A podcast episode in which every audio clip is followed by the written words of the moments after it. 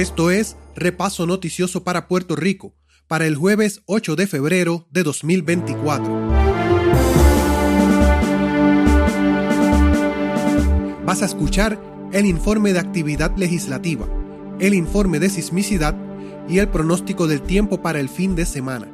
Mi nombre es Enrique Vargas.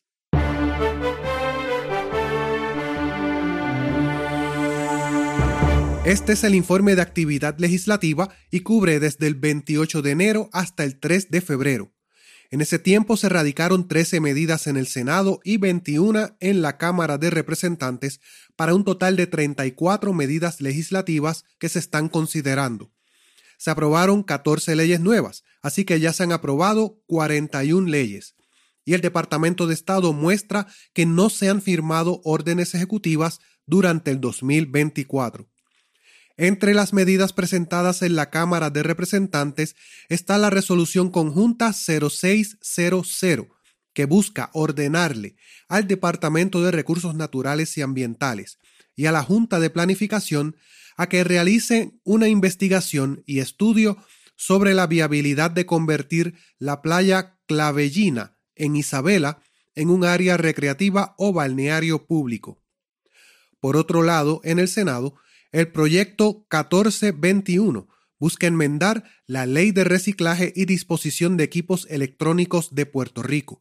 Para incluir en la definición de equipos electrónicos a los equipos de energía solar renovable, incluyendo los sistemas fotovoltaicos, los sistemas de almacenamiento en batería, las baterías de iones de litio de vehículos eléctricos y cualquier otro aparato análogo que se use para almacenar electricidad y los cargadores de batería de iones de litio de vehículos eléctricos. Y algunas de las leyes que ya fueron aprobadas este año son la ley número 7, que establece la política pública del Estado Libre Asociado de Puerto Rico sobre la prevención y orientación sobre las distintas infecciones de transmisión sexual. El fin de esta nueva ley es promover y fomentar que la ciudadanía esté bien informada sobre temas de salud pública y establece las responsabilidades del Departamento de Salud y la Corporación de Puerto Rico para la Difusión Pública. La ley número 8 establece la política pública en Puerto Rico y ordena el desarrollo de un plan de prevención, acción y mitigación de tiradores activos en las instalaciones gubernamentales, áreas docentes y otras instalaciones de uso público intensivo en Puerto Rico. La ley número 9 enmendó la ley conocida como el Código de Incentivos de Puerto Rico, para reconocer el poder de los gobiernos municipales para otorgar exenciones de las diversas partidas de las contribuciones municipales en exceso al 50% dispuesto por ley. Y la ley número 10 enmendó la ley del programa de medición neta de la Autoridad de Energía Eléctrica para reformular el término provisto para realizar un estudio sobre medición neta y energía distribuida.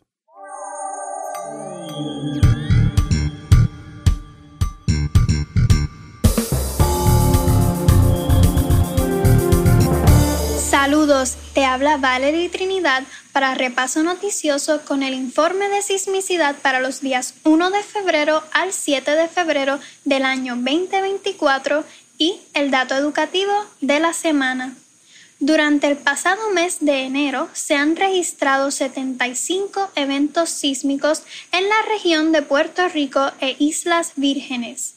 Para este mes de febrero, la red sísmica ya ha registrado cinco eventos para los días de esta cápsula, de los cuales uno fue reportado como sentido el 4 de febrero en la región sur de Puerto Rico con una intensidad de 2 y magnitud de 2.53.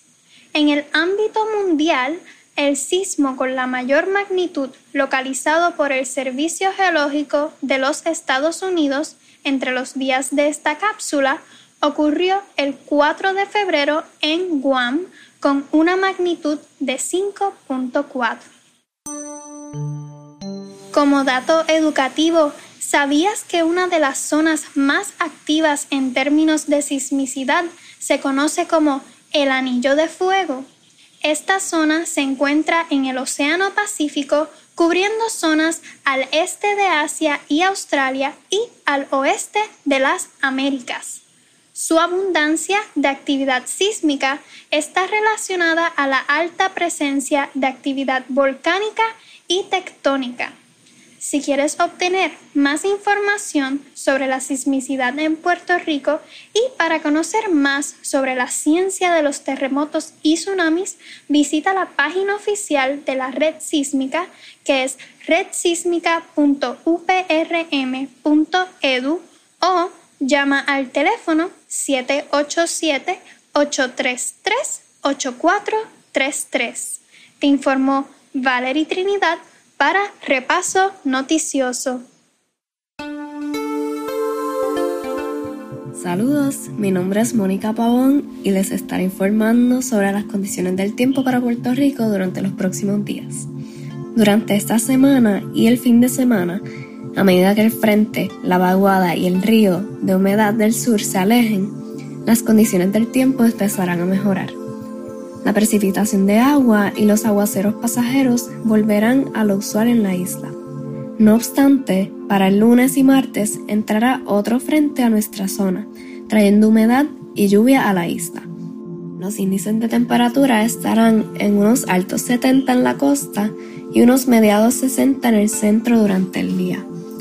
Mientras que en la noche tendremos índices de hasta 62 grados en los municipios del centro de la isla y unos mediados 60 en los municipios costeros. Para las condiciones marítimas tendremos una advertencia de corrientes peligrosas para los bañistas para las playas del norte, este y oeste de la isla. A medida que los fenómenos pasen por nuestra zona, durante el fin de semana, las condiciones del océano mejorarán. Desde el Laboratorio de la Sociedad Meteorológica de Puerto Rico, en el recinto universitario de Mayagüez, les informó Mónica Paón. Puedes leer estos informes en nuestra página repasonoticioso.com. Esta fue la edición de Repaso Noticioso para el jueves 8 de febrero de 2024. Muchas gracias por acompañarnos. Mi nombre es Enrique Vargas y te espero la próxima semana.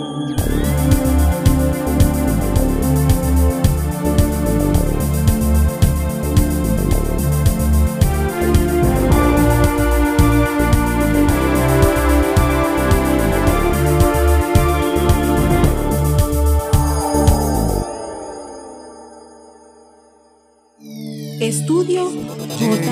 Y. E. Studio